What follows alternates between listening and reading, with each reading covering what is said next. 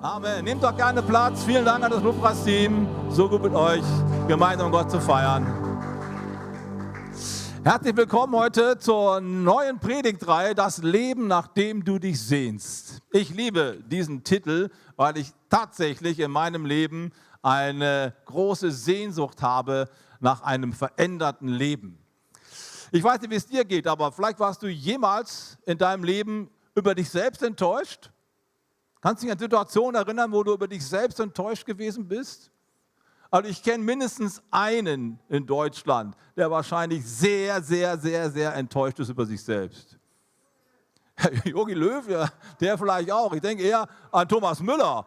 Thomas Müller, das wird er sich nicht vergeben können, glaube ich. Also zumindest eine Zeit lang. Ja. Und denk, wie konnte ich nur daneben schießen? Das 1-1 lag auf meinem Schuh. Ich schieße daneben. Was hätte passieren können? Oliver Kahn, 67 Minute 2002. Der Ball prallt ab, als Jorginho schießt. Er kann ihn nicht festhalten und dann überwindet dieser Stürmer den unüberwindlichen Titan. Der saß da am Pfosten, ich sehe es noch heute vor mir, er konnte es nicht fassen. Wie konnte mir das passieren? Kennst du solche Gefühle?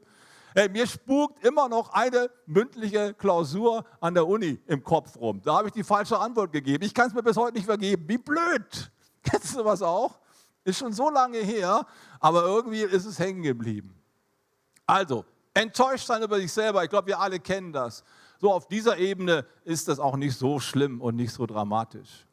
Aber vielleicht gibt es auch Ebenen, wo es sehr viel tiefer geht. Früher haben wir gerne, wenn nur Kindersegnungen waren im Gottesdienst, ein kleines Büchlein verschenkt. So ein schmales Büchlein von einem Mann, geschrieben im Alter von 70 Jahren. Das haben wir gerne den jungen Eltern geschenkt. Der Mann hat es mit 70 Jahren geschrieben und der Titel des Buches heißt es, wenn ich heute nochmal von vorne anfangen könnte. Verstehst du? Wenn ich nochmal von vorne anfangen könnte, was muss diesem Mann nur durch den Kopf gegangen sein? Was für ein Vater hätte ich sein können? Hätte ich nur früher die richtigen Weichen gestellt. Ich war viel zu wenig auf dem Fußballplatz oder beim Reiten oder beim Volleyball oder was so die Kinder so alles machen und dann hoffen, dass die Eltern dabei sind. Ich war viel zu wenig dabei. Was hätte aus mir werden können? Was hätte für eine Beziehung wachsen können, wenn ich einfach mehr präsent gewesen wäre? Ich habe es nicht geschafft. In der Teenagerzeit, ich wollte immer so gern mit meinen Jungs oder mit meinen Mädchen richtig kumpelhaft unterwegs sein und dann beistehen, wenn es schwierig wird. Ist mir nicht gelungen. Ich war zu viel auf Reisen, zu viel unterwegs. Was für ein Vater, was für eine Mutter hätte ich werden können. Meine Mutter hat das bis ins hohe Alter immer wieder für sich selbst so gesagt, ich habe versagt. Und ich habe immer gesagt, Mutti, du hast überhaupt nicht versagt, du warst eine klasse Mama. Die konnte sich einfach nicht vergeben, nicht noch besser gewesen zu sein. Kennst du sowas? Ihr seid noch alle relativ jung, aber wenn man mal ein bisschen älter geworden ist, dann ist es oft so ein Schmerz in dir. Ich hätte es anders machen können. Vielleicht denkst du nach 20 Ehejahren, was hätte ich für ein Ehemann sein können, wenn ich so gut drauf geblieben, geblieben wäre, wie ich am Anfang gewesen bin aber ich war zu wenig zu Hause, ich war zu wenig aufmerksam, ich habe zu wenig zugehört, ich habe mir zu wenig Zeit genommen, ich war zu wenig liebevoll und, und, und, und. Und jetzt seine Ehe vielleicht voll in der Krise und du denkst dir, was hätte aus mir werden können? Ich glaube, wir alle kennen solche Gedanken, oder? Wo wir dann manchmal uns selbst nicht vergeben können. Ganz ehrlich, manchmal bin ich über mich total enttäuscht, weil ich immer noch zu viel sündige. Ich bin Pastor, aber mir passiert das auch. Und ich bin dann zerknirscht. Warum? Ich bin jetzt schon fast 40 Jahre mit Jesus unterwegs. Warum passiert es mir immer wieder, dass ich irgendwann mal in die falsche Richtung abdrifte? Warum? Ich bin enttäuscht über mich selbst.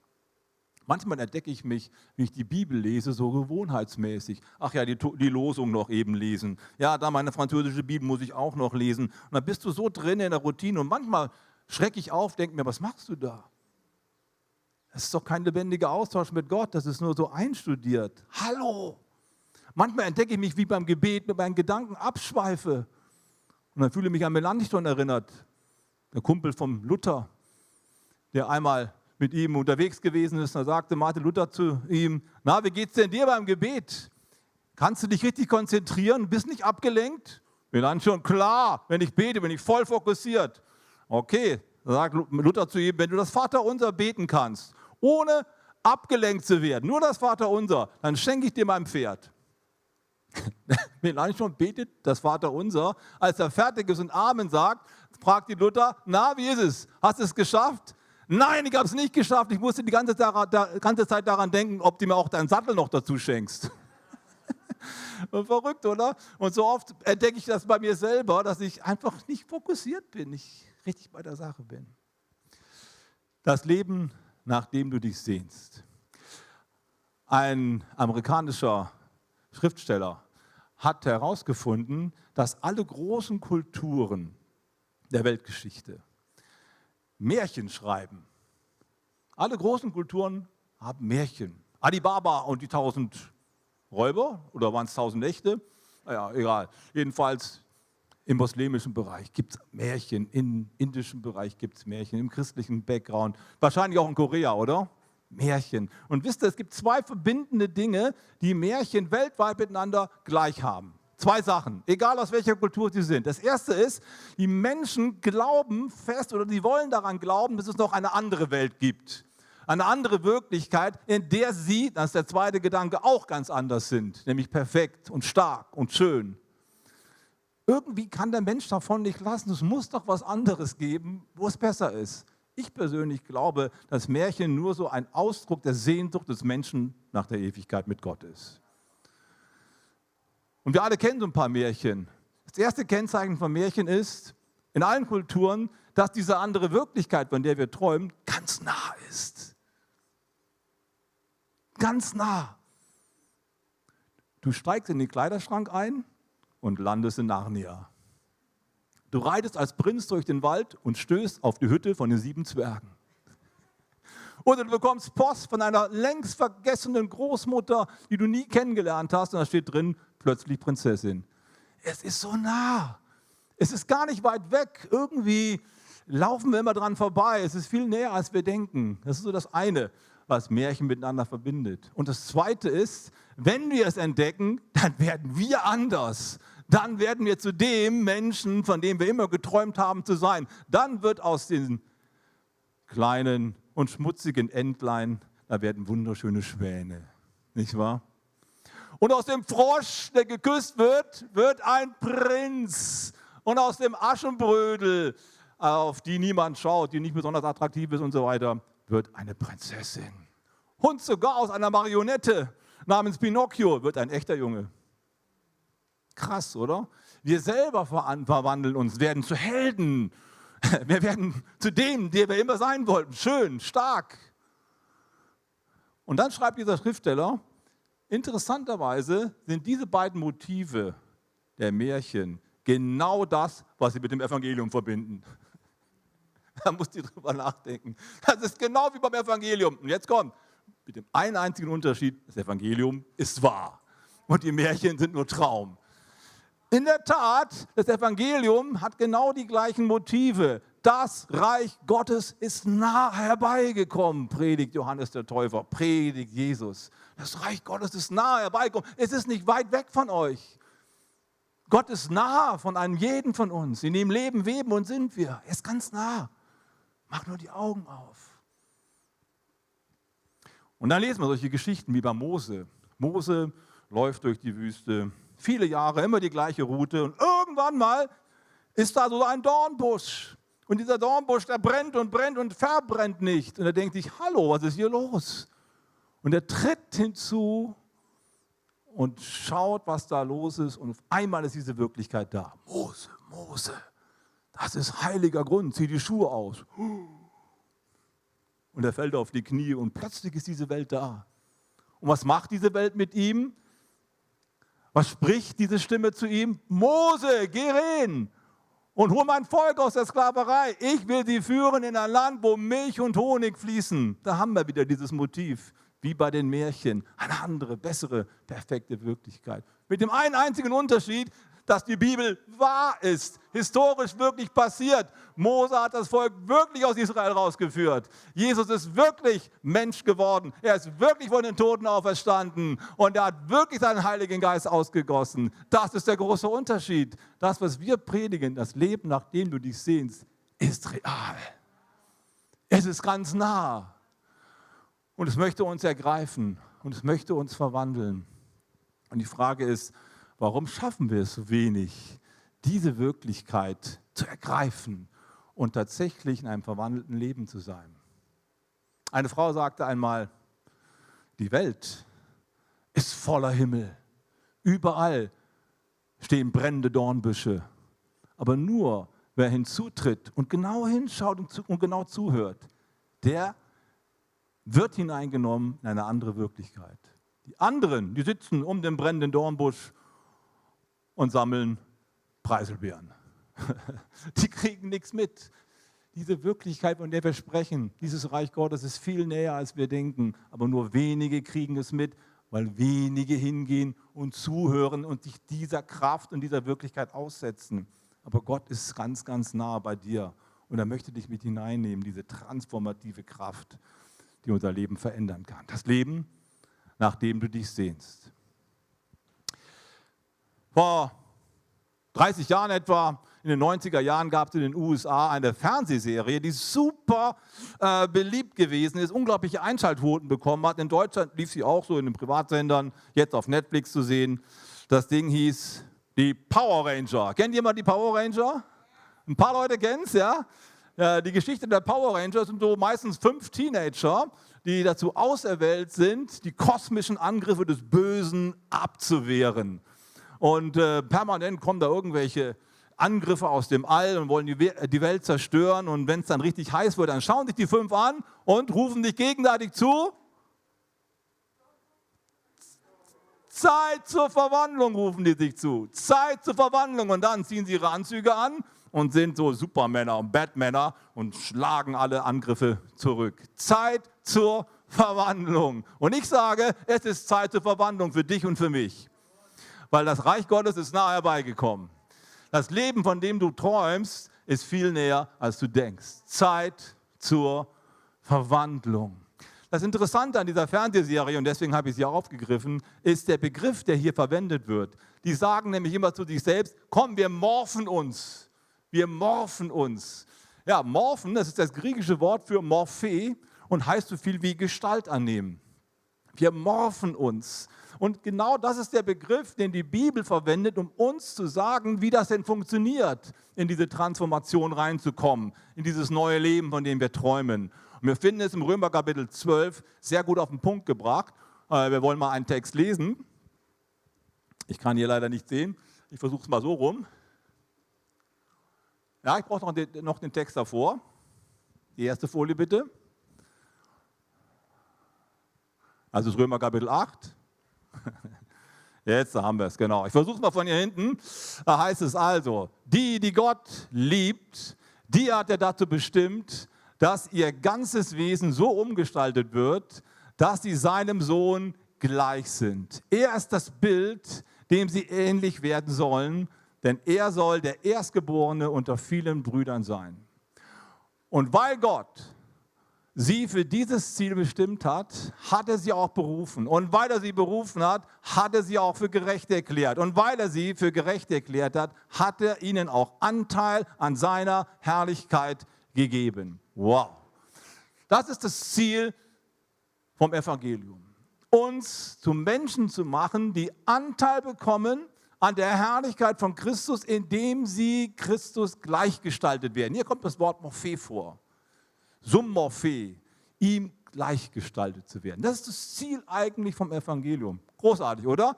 Wir sind alle in einem Raum hier, der eigentlich ein Transformationsraum ist, wo wir in eine andere Wirklichkeit hineingebeamt werden, gemorpht werden. Das ist eigentlich so der Gedanke. Und der, der nächste Text, den ich euch mitgebracht habe, zeigt uns ein bisschen, wie das funktionieren kann. Das ist zunächst mal das große Bild. Jesus ähnlicher zu werden. Das ist das große Ziel. Aber wie geht das? Römer Kapitel 12 zeigt uns, wie es geht. Heißt es folgendermaßen: Richtet euch nicht länger nach den Maßstäben dieser Welt, sondern lernt in einer neuen Weise zu denken, damit ihr verändert werdet, Morphe, und beurteilen könnt, ob etwas Gottes Wille ist, ob es gut ist, Gott Freude daran hat und ob es vollkommen ist. Zwei Gedanken sind hier sehr, sehr, sehr wichtig. Die werden uns die nächsten Wochen begleiten. Wir haben ein Buch übrigens zu dieser Predigtreihe, wir werden es mal hochhalten, von John Ortberg. Ist schon ein bisschen älter, aber man kann es noch kriegen im Internet. Das Leben, nach dem du dich sehnst. Ich empfehle dir, es so schnell wie möglich zu kaufen und die Predigtreihe in den nächsten sechs Wochen intensiv mitzuverfolgen. Denn dieser Text hier macht deutlich, dass die Veränderung, die Gott für uns hat, zum einen passiv an uns geschieht. Das ist schon mal gut, ne? Passiv.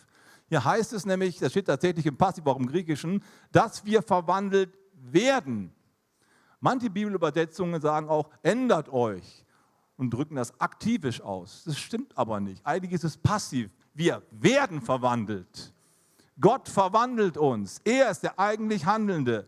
Und dann sind wir trotzdem mit reingenommen in das Ganze, indem er sagt, richtet euch nicht länger nach den Maßstäben dieser Welt, sondern lernt zu prüfen, was Gottes Wille ist. Alle wir sind mit hineingenommen. Es ist quasi so, Gott schenkt uns ein Geschenk und unser Teil ist es, dieses Geschenk auszupacken. Das Geschenk kannst du nicht machen. Es ist quasi diese neue Wirklichkeit, dieses neue Sein, diese neue Identität, die kannst du nicht machen. Die schenkt dir Gott. Wie so ein schönes, großes Geschenk. Du aber musst anfangen auszupacken. Wenn du ein Kleid geschenkt bekommst, dann ist es ja nicht ausreichend, das an die Wand zu hängen, zu sagen, hey, sieht richtig geil aus, sondern es wird dann erst richtig gut, wenn du es anziehst. Und das sind diese beiden Dinge, die zusammengehören. Gott ist derjenige, der das Eigentliche tut, aber es fängt nur an zu wirken und in unserem Leben sichtbar zu werden, wenn wir es ergreifen, wir, wir es umsetzen. Mal auf einen Punkt gebracht, Gottes Gabe ist deine Aufgabe. Gottes Gabe ist deine Aufgabe. Darum geht's. Aber dieses zentrale Anliegen nochmal, das ist mir so wichtig heute Morgen. Dieses zentrale Anliegen, dass unser Leben Jesusmäßig wird, dass wir verwandelt werden, dass wir andere Menschen werden und anders unterwegs sind. Das ist das zentrale Anliegen des Neuen Testamentes. Das haben die Propheten im Alten Testament schon Jahrhunderte im Vorhinein gesehen und haben staunend dort gestanden und ein bisschen neidisch. Ja, leider sind wir nicht dabei, aber irgendwann kommt diese Zeit. Die beiden großen Propheten Jeremia und Ezekiel, 600 Jahre vor Christus, haben zeitgleich gelebt, der eine in Palästina, der andere im heutigen Irak und haben beide die gleiche Schau gehabt. Und was sie sagen, möchte ich euch kurz vorlesen. Jeremia Kapitel 31, da heißt es, siehe, es kommt die Zeit, spricht der Herr, da will ich mit dem Haus Israel und mit dem Haus Juda einen neuen Bund schließen, ein neues Testament. Ich will mein Gesetz in ihr Herz geben und in ihren Sinn schreiben. Und sie sollen mein Volk sein und ich will ihr Gott sein. Was ist das Besondere daran? Das Alte Testament besteht darin, dass Gott das Gesetz Gottes, die guten Gedanken Gottes, die Lebensweise, die er für uns vorgesehen hat, auf Steintafeln schreibt du sollst. Da werden wir nicht verwandelt, sondern wir müssen uns selbst verwandeln. Jetzt aber sagt Gott, ich mache es jetzt andersrum. Ich schreibe meine guten Gedanken für das Leben der Menschen nicht mehr auf Steintafeln, sondern in das Herz der Menschen selbst hinein, sodass sie es wollen, was sie sollen und dass sie wollen, was sie können und dass sie können, was sie sollen. Das ist der große, große Unterschied, dass Gott etwas in uns tut. Da, dürfen wir nie von ablassen. Das Zentrale des Evangeliums ist, dass Gott in uns beides schafft, das Wollen und das Vollbringen. Sonst werden wir zu einer Moralinstanz und machen Menschen, versuchen Menschen besser zu machen, indem wir an das Gute appellieren Menschen. Das ist Humanismus und führt zur Katastrophe. Komme ich gleich noch drauf. Also, das ist das, was Jeremia sagt. Hesekiel drückt es ein bisschen anders aus, meint aber genau das Gleiche ich werde euch ein neues Herz geben und einen neuen Geist in euer Inneres. Ich werde das steinerne Herz aus eurem Fleisch wegnehmen und euch ein fleischernes Herz geben. Und ich werde meinen Geist in euer Inneres geben und ich werde machen, dass ihr in meinen Ordnungen lebt und meine Rechtsbestimmungen bewahrt und tut. Ist das nicht großartig, dass Gott in uns selbst den Wunsch und den Willen gottgemäß zu leben, verändert zu leben, in uns reinlegt, sodass es ein Bestreben ist. Wir wollen das. Ist das gut? Ich finde es großartig. Also manchmal soll ich das Gute und will es gar nicht. Aber die Kraft des Evangeliums macht uns deutlich, du kannst zu dem werden, der du gerne sein möchtest. Es ist möglich durch die Kraft des Heiligen Geistes. So ein wichtiger Gedanke und den möchte ich gerne mit euch in den nächsten Wochen entfalten. Wie geht denn das? Wie funktioniert denn das? Mal ganz ehrlich, ich bin seit 30 Jahren Pastor. Und ich beobachte Menschen, die in die Kirche gehen. Und ich muss ganz ehrlich sagen, auch von mir selber, dass so vieles von dem, was wir hier lesen, nur auf dem Papier steht und nicht in der Realität umgesetzt wird. Geht es euch auch so? Und das sage ich jetzt nicht als Anklage. Ich sage einfach, ich bin einer von euch, ich bin einer von uns. Mir geht es genauso. So vieles von diesem Traum hier wird nicht realisiert. Woran, woran liegt denn das? Warum bin ich nach fast 40 Jahren Nachfolge von Jesus Christus immer noch so der Bernhard Olpen? Ne? Bernhard ist ein cooler Name, aber ich bin nicht Jesus. Dabei trage ich doch seinen Namen. Christus, der Gesalbte. Christ, auch der Gesalbte. Aber das ist eine Riesendifferenz. Geht es euch auch so? Geht es euch nicht so? Hallo, lass mich bitte nicht alleine, ja? Es geht uns, glaube ich, allen so. Woran liegt denn das? Das Schlimme ist, das ist jetzt sehr der Ernst, was ich sage. Das Schlimme ist, wenn Christen in diese, in diese Verwandlungskraft nicht reinkommen, dann wird das Christentum schnell zur Religion. Dann wird es schnell zu einer Gesetzesordnung, zu einer Gewohnheit ohne Kraft. Es sind nur Pseudo-Veränderungen, die hervorgebracht werden. Und Mark Twain hat es mal, mal so schön gesagt. Er hat gesagt, dann werden wir zu den guten Menschen im schlimmsten Sinne des Wortes. zu den guten Menschen im schlimmsten Sinne des Wortes. Und das meine ich jetzt auch ganz ernst, weil Christen, ja, die verbreiten ja einen Anspruch. Die verkündigen eine Wirklichkeit, die, die nehmen den Mund ziemlich voll, die lehnen sich ziemlich weit aus dem Fenster raus. Wenn das Ganze dann aber nicht vom Leben getragen wird, dann sagen alle anderen, ja, weißt du, darauf kann ich auch verzichten. Das sind doch große Töne, die er da spuckt. Guck doch mal dein Leben an. Dallas Willard, einer der großen Schriftsteller der christlichen Welt in Amerika, hat das mal auf einen Punkt gebracht. Er hat das beobachtet und gibt wieder, wie Menschen auf das Nicht-Verändert-Werden von Christen reagieren. Jetzt mal die Folie einblenden. Na gut, ich schaue mal hier auf meinen Zettel. Irgendwo habe ich es.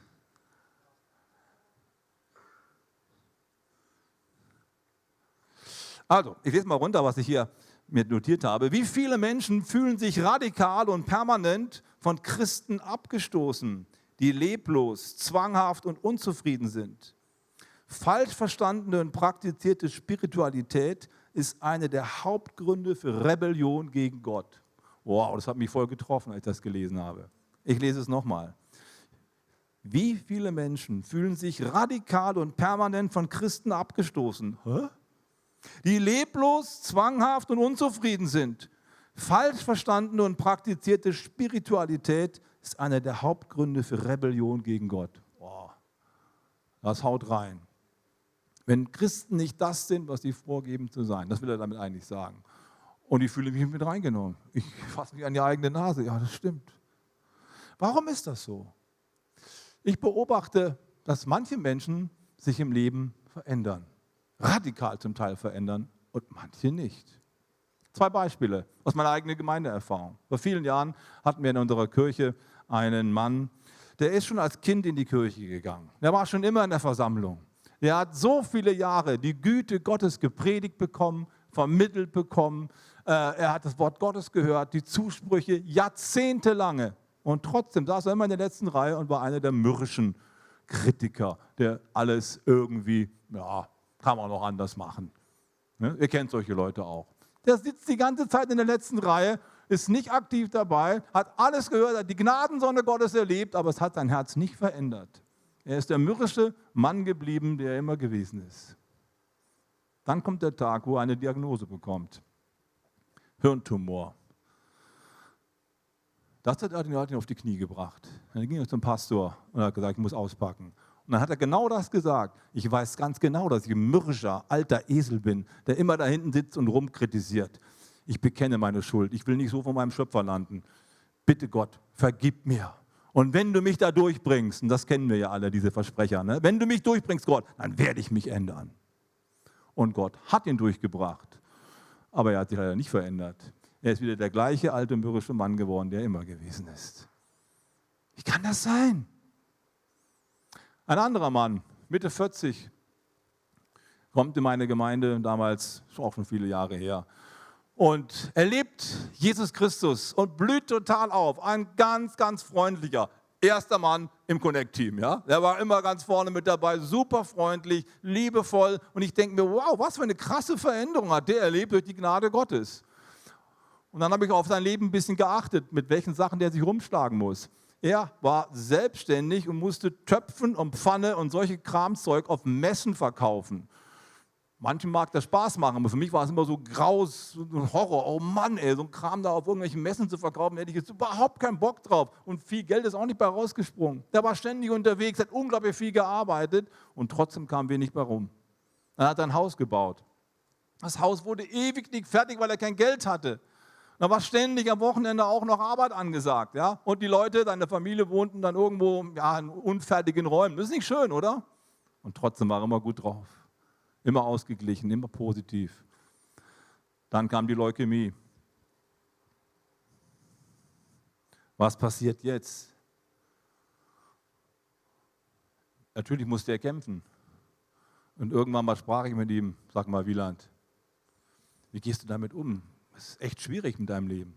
Da sagte er zu mir, weißt du was, Bernhard, wenn der Herr mich ruft und mein Leben zu Ende geht, dann will ich meine Arme weit ausbreiten und sagen, Gott, ich, will, ich bin bereit ich will kommen. Boah, das habe ich nicht vergessen. Und das war richtig ernst gemeint, er war ready to go, wenn es sein muss. Die gleiche Liebe Gottes, das gleiche Wort Gottes, der gleiche Kontext, die Gemeinde Gottes, die gleichen Worte Gottes. Der eine verändert sich nicht und bleibt, wie er gewesen ist. Der andere verändert sich permanent weiter und lebt auch in der größten Herausforderung, so wie Jesus hat er reagiert. Wie kann das sein? Hast du eine Antwort darauf? Was ist die Antwort auf diese Frage? Ich glaube, es geht darum, dass wir das Evangelium richtig verstehen und die Frage, wie wir zu dem werden, der wir sein sollen, richtig interpretieren. Ich glaube, dass viele Christen das Evangelium nicht richtig verstanden haben und immer wieder denken, wenn von vorne was verkündigt wird, ist es ein Appell an das Gutsein des Menschen ein Appell an die Fähigkeiten des Menschen, sich zu verändern. Natürlich kann der Mensch dich zusammenreißen und kann sich disziplinieren. Richtig, das kann er schon. Das wäre auch total verkehrt zu sagen, brauchst du alles nicht mehr.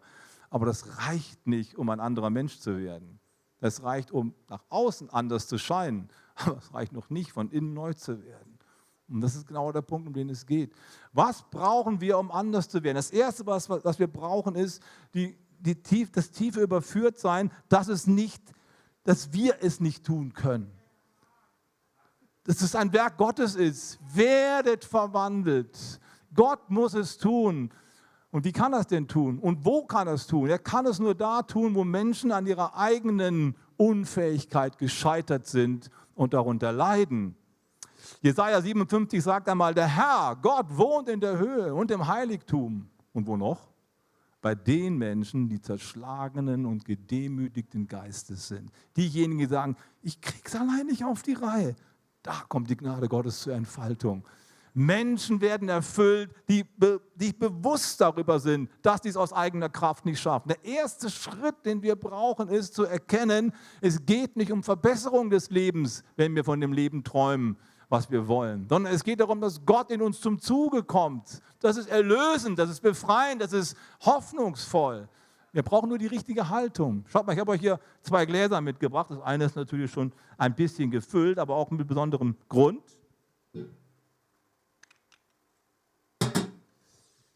Stell dir mal vor, das hier ist der Heilige Geist. Und der Heilige Geist möchte dich jetzt erfüllen, dass du von innen heraus neu wirst. Tja, in dem einen Glas ist schon relativ viel drin. Und so toll sieht es auch nicht aus. Ne? Also das ist so ein Mensch. Ja, es ist nicht ganz kohlrabenschwarzes Wasser, ja? aber ein bisschen filtern wäre nicht schlecht. Ne? Jetzt könnte ich natürlich sagen, filter dich mal, filter dich mal, filter dich mal, reinige dich, mach mal eine extra, irgendwie so irgendwelche, ja, Exerzitien, damit in deinem Leben irgendwie mehr Klarheit reinkommt. Der kann sich filtern, solange er will, das wird nicht rauskommen. Also zumindest nicht mit den Methoden, die ich kenne. Es mag schon welche geben, ja. Wenn jetzt der Heilige Geist kommt, ist nur noch ein bisschen Platz bis nach oben hin. Naja, und dann ist voll. Aber dieses Gefäß hier ist komplett leer. Wenn ich jetzt hier was reinfülle, ist es von Anfang an klar. Und das ist genau das, was Gott machen möchte. Gott möchte, dass du deine eigene Suppe mal ausgibst und sagst, ich schaffe es nicht aus mir heraus. Das ist der Anfang der Weisheit. Der Anfang der Weisheit ist Gottes Furcht. Zu erkennen, dass ich selber nicht kann. Und heute ist ja bloß der erste Teil unserer Predigtreihe. Heute möchte ich nur das eine dir mit auf den Weg geben. Wie wäre es, wenn du deine eigene Unfähigkeit einfach mal Gott abgibst und sagst, ich schaffe es aus mir selbst heraus nicht. Das ist nichts Schlimmes, da sind wir alle in einem Boot. Aber trotzdem braucht es auch Demut zu sagen, mit mir und mit meiner Kraft ist es nicht getan. Das ist der erste Schritt, den ich dir gerne empfehlen möchte, das rauszutun, sagen, ich kann es alleine nicht. Und das nicht so, ich schaffe es halt nicht, Gott. Weil das ist das große Problem. Wir merken alle, dass wir es nicht schaffen. Aber die Versuchung ist sehr, sehr stark, dass wir quasi unsere Fähigkeit oder unsere Unfähigkeit versuchen, dadurch zu entgehen, dass wir die Maßstäbe Gottes einfach runterziehen auf unser Niveau und sagen, naja, lieber Gott, du kannst ja nicht von mir was verlangen, was ich auch gar nicht leisten kann. Also kann es ja nicht so gemeinsam, was in deinem Wort drin steht. Ne? Von daher, ich muss es mal anders interpretieren. Und das machen ganz, ganz viele Christen. Und dann ziehen sie die Verheißungen Gottes, die dich in ein neues Leben, in ein neues Sein katapultieren sollten, runter auf ihre Ebene und bleiben pseudo verändert. Die Ordnungen Gottes sind nicht dazu da, dass wir sie auf unser Niveau herunterziehen, sondern dass wir uns an ihnen emporziehen. Und zwar nicht als Kraftanstrengung so klimmzügemäßig, sondern da ist genau der Punkt. Der Heilige Geist möchte in uns beides wirken wollen und vollbringen. Und der Maßstab Gottes ist für mich keine unerfüllbare äh, Aufgabe, an der ich zerbreche und die ich nicht mag, sondern ich sehne mich danach. Ich will dahin kommen. Ich habe Bock drauf. Und das bewirkt der Heilige Geist. Und dann wird das Emporziehen zu einer wirklichen Erneuerungstechnik, die mir Spaß macht, die ich will und die ich auch kann mit Gottes Hilfe. Ist das gut? Darum geht's. Ich möchte zum Schluss der Predigt kommen und euch einladen, in den nächsten Wochen mit uns auf die Reise zu gehen und das Leben, nach dem du dich sehnst, zu ergreifen. Ergreifen bedeutet zweierlei. Ich wiederhole es nochmal. Es bedeutet, dass ich mich Gott ausliefere und sage, Gott, du musst es tun. Ich bin passiv. Du veränderst mich. Meine Bereitschaft, mich verändern zu lassen, bringe ich damit zum Ausdruck, als ich sage, aus meiner Kraft kann ich es nicht tun. Du kannst es machen in mir. Und dann stelle ich mich Gott zur Verfügung und strecke mich aus. Heute Morgen möchte ich dich nur zum Ausstrecken einladen. In den nächsten Wochen wird es dann darum gehen, wie du das Geschenk auspackst, wie die Gabe zur Aufgabe wird und wie du beides zusammenbringst. Ich möchte euch jetzt einladen, mit mir aufzustehen, dass wir uns jetzt einfach ausstrecken nach Gottes Gnade noch Gottes Handeln an uns und in uns. Ich möchte eins sagen, der Traum von dem Leben, nach dem du dich sehnst, ist kein Märchen. Dieser Traum ist Realität in Jesus Christus, Wirklichkeit geworden. Du kannst anders leben. Amen. Du kannst anders werden mit Gottes Kraft. Ja, es gibt verändernde Kraft. Ja, das nennen wir Wiedergeburt. Ja, das nennen wir Nachfolge. Jesus Christus hat ein Leben für dich vorbereitet, wo du anders drauf bist, Jesusmäßig unterwegs bist. Ich sage nicht, es ist leichtes, aber es ist schön. Es ist das, was mein Leben ausfüllt seit 40 Jahren. Ich will kein anderes Leben führen. Ich erlebe immer wieder die Gnade Gottes und ich strecke mich immer weiter aus. So hat doch Paulus mal gesagt, die Gnade Gottes an mir ist nicht vergeblich gewesen. Ich habe mehr getan als alle anderen, weil ich Bock habe. Ich vergesse, was dahinter ist und strecke mich aus nach dem, was vor mir liegt, dem ausgestreckten Ziel Gottes für mein Leben, die Herrlichkeit. Wollen wir gemeinsam unsere Hände heben? Einfach zu Gott sagen, Jesus, wir danken dir, es gibt ein anderes Leben. Diese Wirklichkeit ist näher, als wir denken. Und wir beten heute Morgen gemeinsam, öffnen unsere Augen, dass wir den brennenden Dornbusch sehen, die ausgestreckte Hand Gottes, wie er uns reinzieht in sein Kraftfeld. Und wir von ihm verwandelt werden, erneuert werden, Vergebung empfangen. Halleluja, du bist hier heute Morgen, Heiliger Geist, und du schaffst es, was Gott will in uns. Halleluja. Komm, wir strecken uns noch mal einen Augenblick aus nach Gott im Lobpreis. Ich komme gleich noch mal und stelle eine Frage im Gebet. Aber jetzt würde ich euch so gerne einladen, euer Herz Gott hinzu, hinzuhalten und sagen, komm, erfülle mich, Gott. Berühre mich jetzt in Jesu Namen.